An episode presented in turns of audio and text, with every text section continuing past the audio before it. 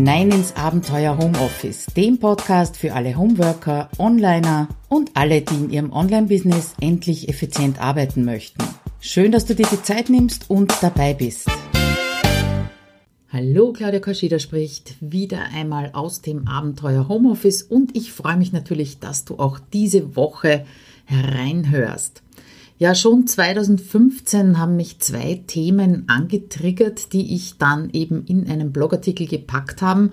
Das eine Thema ist, äh, finde deine Leidenschaft, suche deine Leidenschaft. Das wird ja ganz oft, auch heute noch 2019, propagiert, dass das der Schlüssel zum Erfolg ist, der Schlüssel zum eigenen Business. Ja, und der zweite Gedanke, der kam dann, über eine Blogparade vom David Göbel und da geht's um die Aha-Momente. Das ist auch etwas, worauf ganz viele warten, dass es schnackelt, wie wir in Wien sagen. Und dieser eine Aha-Moment das gesamte Leben auf den Kopf stellt und alles anders macht und vor allem alles besser macht. Also diese beiden Gedanken, die sind vereint in dem etwas älteren, aber ich glaube immer noch sehr aktuellen Blogartikel, den ich dir heute eben als Podcast-Episode einspreche. Ja, David Göbbel hat damals zu einer Blogparade eingeladen und hat darin aufgefordert, eben über diese großen Aha-Erlebnisse zu berichten, die eben dieses Leben oder dein Leben auf den Kopf stellen und alles umkrempeln. Und ich bin pflichtschuldigst, nachdem ich eingeladen wurde, damals auf die Suche gegangen nach meinen riesengroßen Aha-Momenten, die bei mir alles verändert haben. Ja, und ich bin gescheitert. Es gibt sie nicht. Es gibt nicht das große Aha-Erlebnis, das äh, bei mir eine Veränderung ausgelöst hat. Im Gegenteil, es sind ganz, ganz viele kleine Aha's, die ich in diesem Blogartikel ähm, ja, beschrieben habe, beziehungsweise auch in Zusammenhang gebracht habe mit Dingen, auf die du achten kannst, um etwas zu verändern in deinem Leben. Und wo ist jetzt der Zusammenhang, fragst du dich vielleicht äh, mit dem Leidenschaft finden bzw. suchen. Und ich hatte damals und habe immer noch den Eindruck, vielleicht äh, hast du den nicht, dann widersprich mir, schreib mir einen Kommentar, äh, dass sehr, sehr viele Menschen auf der Suche nach der eigenen Leidenschaft sind. Auch eben, um ein Business draus zu machen, weil das ist klar und das unterschreibe ich heute auch noch. Mit Leidenschaft geht es ganz sicher besser und hältst du eher durch als ohne. Das kann ich also unterschreiben. Aber dabei konzentrieren sich die meisten Menschen eben auf diese großen, überwältigenden, emotionalen Momente. Die suchen sie bzw. warten drauf auf die Erkenntnis, das ist es jetzt und nichts anderes. Und äh, ich möchte gerne einen kleinen Vergleich ziehen. Stell dir vor, du gehst über eine Blumenwiese und du beschränkst dein Blickfeld, das heißt dort, wo du hinschaust, auf Pflanzen, die höher als einen Meter wachsen. Was entgeht dir da dabei? Da entgehen dir die Glockenblumen, die Gänseblümchen, sogar die Enziane. Ja, weiß ich, die wachsen nicht auf einer Wiese, aber trotzdem die ganz kleinen, die würden dir eben entgehen und das wäre total schade. Und der Vergleich, ich glaube, du weißt, was ich meine, auf der Suche nach dem Großen, das irgendeine Veränderung bringt, siehst du das Kleine nicht. Und dabei können diese kleinen Dinge eben ganz leise und nebenbei äh, dich auch auf den richtigen Weg bringen und dich dazu bringen, das zu finden, was vielleicht auch deine Leidenschaft ist. Das bringt mich zur nächsten Frage. Das ist so ein Henne- und Ei-Frage. Was ist zuerst da die Leidenschaft oder die Motivation? Also kommt die Leidenschaft mit der Motivation, etwas zu tun oder äh, musst du motiviert etwas tun, damit daraus eine Leidenschaft entsteht? Und ich glaube, dass diese beiden Begriffe bzw. Zustände, könnte man fast sagen, sehr gute Freunde sind. Ähm, aber es braucht irgendwie so eine Initialzündung, also eine Erstmotivation, um überhaupt irgendetwas zu tun. Und wenn das gelingt und das dann Spaß macht, das vielleicht sogar Anerkennung bringt, dann bist du motiviert, mehr davon zu tun, äh, um mehr Spaß zu haben, mehr Freude zu haben und natürlich auch mehr Anerkennung zu bekommen das motiviert und das motiviert halt unter Umständen wirklich bis zur Leidenschaft. Das ist so ein Schwungrad, das wird zum Perpetuum mobile, das heißt ein Ding, das nie stehen bleibt. Und in diesem Artikel habe ich eben damals so kleine Gänseblümchen-Aha-Erlebnisse gebündelt und versucht sie so zu verallgemeinern, damit du etwas für dich herausnehmen kannst. Das erste Gänseblümchen, das findest du unter der Frage vielleicht, was geht dir leicht von der Hand? Beobachte dich einfach selber und du wirst wahrscheinlich immer wieder drüber stolpern, dass du etwas kannst, dass du Fähigkeiten hast, die du für selbstverständlich hältst. Äh, das bemerkst du vielleicht dran, dass sich das ganz leicht und mühelos anfühlt, dass du gar nicht lang drüber nachdenken musst. Äh, du kannst dich vielleicht auch gar nicht erinnern, dass du das so richtig unter Anführungszeichen gelernt hast. Ja, das ist einfach so. Du kannst es einfach. Und ich hoffe, wenn du diese Dinge kannst oder dieses etwas kannst, dass du es natürlich auch tust. Und die Einfachheit, das heißt dieses, es geht dir leicht von der Hand, das ist eben ganz oft der Schlüssel. Weil was für dich einfach ist, das solltest du eben gut im Auge behalten. Das heißt nicht nur beobachten, dran vorbeigehen, sondern es festhalten, im Auge behalten. Beobachte einfach, wer auf dich aufgrund dieses deines Talents immer wieder zurückgreift. Und da kommt jetzt mein Gänseblümchen, mein persönliches Aha dazu. Wenn es in der Schule darum gegangen ist, auf Veranstaltungen Reden zu halten, irgendwelche Gedichte vorzutragen, du weißt schon, Weihnachtsfeier und so, dann war ich immer die Erste, die gefragt worden ist. Und damals bin ich überhaupt nicht auf die Idee gekommen, da irgendwie aufgeregt zu sein, Lampenfieber zu haben, weil das ist dann erst aufgetaucht, also dieses Lampenfieber, diese Aufregung, ähm, im Erwachsenenalter. Und zwar damit, dass ich bewertet habe. Ähm, ich habe zum Beispiel für mich gesagt, ich habe keine Sprecherausbildung, deswegen habe ich lang keinen Podcast gemacht. Oder ich habe keine Trainerausbildung. Wie soll ich dann irgendjemandem irgendwas beibringen?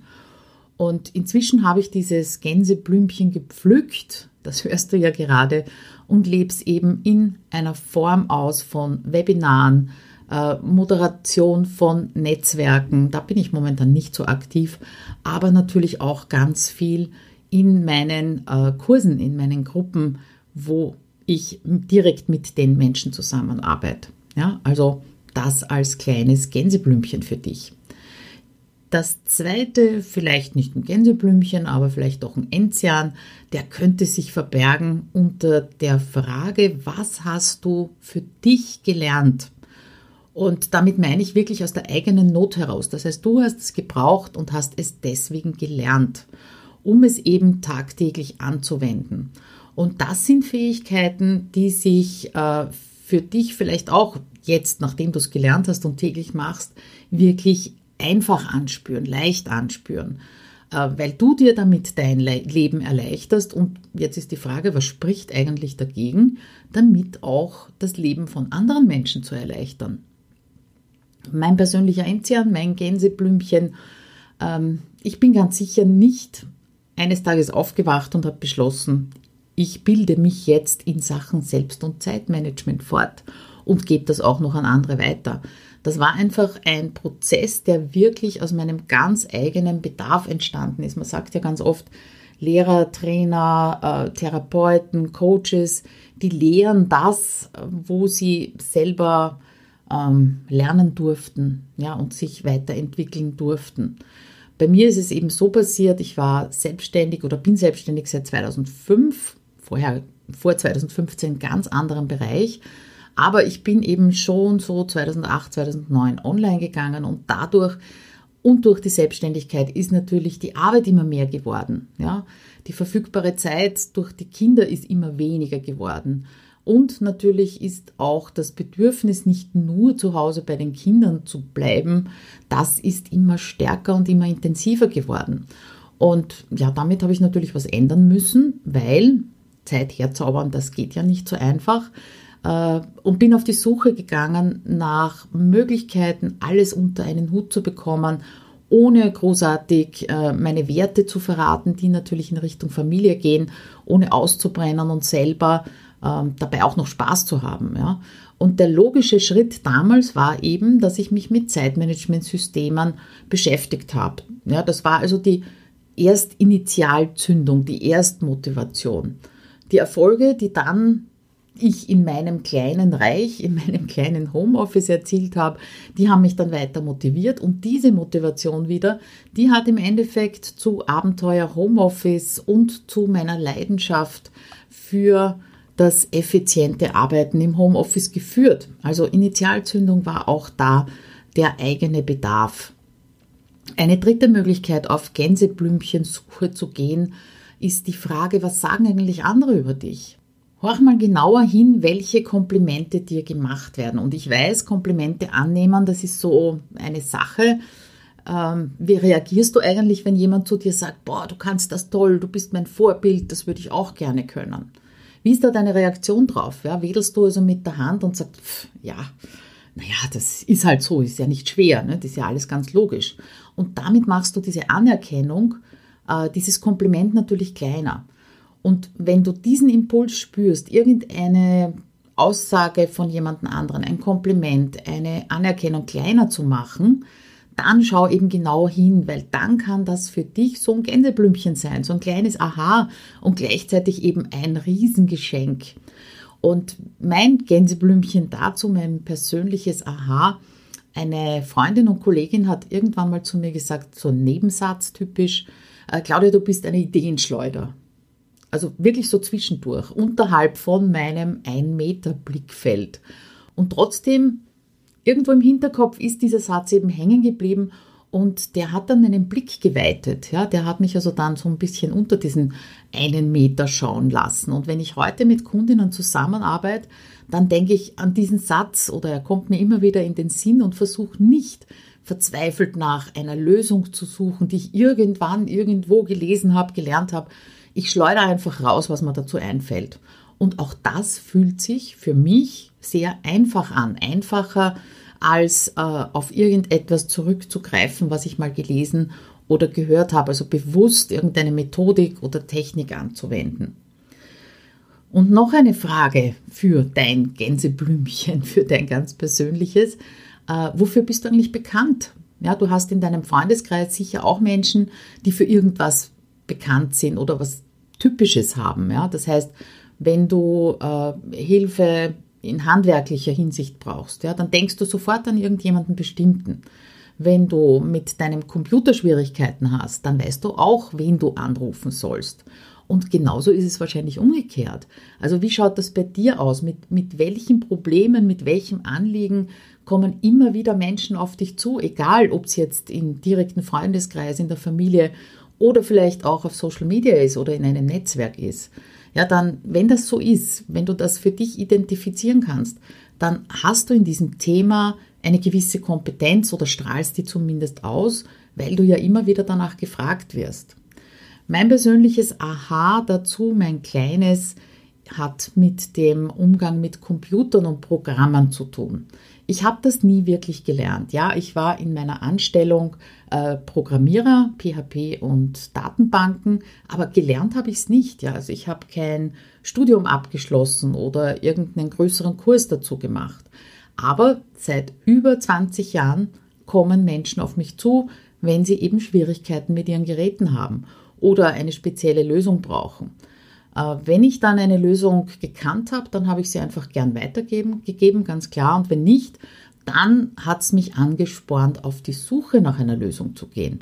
Das war also eher eine, ja, eine Art von Herausforderung für mich, äh, nicht unbedingt eine Leidenschaft, aber eben auch hier gab es eine Erstmotivation. Ja, die Erstmotivation, ich werde gefragt, man traut mir das zu, das zu beantworten. Es hat daraus natürlich Erfolge gegeben, das hat zu mehr Motivation geführt und im Endeffekt, ja, kann ich heute sagen, auch zu meiner Leidenschaft äh, für alles, was mit Computer eben zu tun hat, softwareseitig bitte. Hardwareseitig, keine Ahnung, meinen neuen Computer habe ich mir auch zusammenbauen lassen. Also es macht mir heute einfach Spaß, so kleine Quick-Tipps zu geben. Demnächst werde ich ja auch meine Serie 52 mal schneller am PC neu veröffentlichen, neu drehen. Ähm, ja, und dir zur Verfügung stellen. Das wird also im Spätherbst, spätestens Anfang nächstes Jahres passieren. Ja, und heute ist auch immer noch so, dass immer mehr Menschen zu mir kommen und zu mir sagen, Claudia, ich komme mit dem Technikkram nicht zurecht, kannst du mir helfen? Auch im Zuge von HomeSuite Office 2.0, meinem Halbjahresprogramm, können wir da natürlich einiges machen. Äh, und vor allem auch die Angst vor der Technik, die kann ich, glaube ich, den Menschen, meinen Teilnehmerinnen, meinen Kundinnen sehr gut nehmen, weil sie einfach die Erfahrung selbst machen, es passiert nichts Großartiges, ja, es, äh, sie schaffen es nicht, das Internet zu löschen, um es mal so profan auszudrücken. Ja, noch ein Gänseblümchen habe ich für dich, beziehungsweise eine Frage, wo du mal dahinter blicken könntest. Also, wogegen wehrst du dich? Hm? Du runzelst deine Stirn. Ich sehe es fast vor mir, darum lass mich es irgendwie ein bisschen anders sagen. Also, wenn du die bisherigen Fragen zusammenfasst. Das war, was fällt dir leicht? Wofür bist du bekannt? Und was hast du für dich gelernt? Was sagen andere über dich? Ähm, ja, dann macht das vielleicht sogar einen Teil von dir selbst aus. Das heißt, wenn du diese Fragen beantworten kannst. Vielleicht ist, sind die Antworten, die du dazu gefunden hast, sogar ein Teil deiner Natur. Und wenn das so ist, dann nimm das an und mach was draus oder versuchst du etwas ganz anderes zu finden, weil irgendjemand mal gesagt hat, was ganz anderes wäre profitversprechender, wäre leichter, wäre äh, würde funktionieren, ja, oder dir versprochen hat, das würde funktionieren. Und mein persönliches Aha dazu war, äh, ich habe mich extrem lange dagegen gewehrt. Ich wollte nicht der Strukturfuzzi sein. Ich wollte nicht der Technikfuzzi sein. Äh, ich wollte nicht irgendetwas weitergeben, was ich nicht unter Anführungszeichen richtig gelernt habe, ja, wo ich also einen Zettel in der Hand habe, ein Zertifikat, einen Uni-Abschluss, einen Fachhochschulabschluss, was auch immer. Ich wollte das einfach nicht weitergeben. Ich habe mich wirklich lange, lange dagegen gesträubt, weil ich wollte nämlich ein richtiger Coach sein. Ich habe ja auch eine Coaching-Ausbildung gemacht, äh, den NLP-Practitioner und viele, viele andere weitere Fortbildungen. Ich habe also viele Zettel. Ja, aber damit wollte mich niemand mit dem richtigen Coach sein, mit dem NLP Practitioner. Und das war wirklich äh, mein allergrößtes Aha-Erlebnis, dass obwohl ich angeboten habe, das Coaching, es sind die Leute zu mir gekommen und haben gesagt, Claudia, du hast so viele Projekte, du machst so viel, äh, du machst irgendwas anders als ich. Ich kann mir das nicht vorstellen, bei mir geht sich das nie aus. Und darauf zu achten, was die Menschen wirklich von meinen Talenten brauchen können, was mir noch dazu Spaß macht und worin ich bereits ohne Diplom Kompetenz habe oder kompetent bin.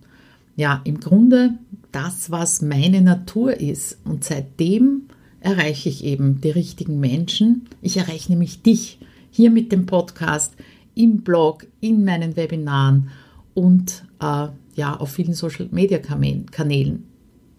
Also unterm Strich lass mich das Fazit kurz nochmal äh, für dich zusammenfassen.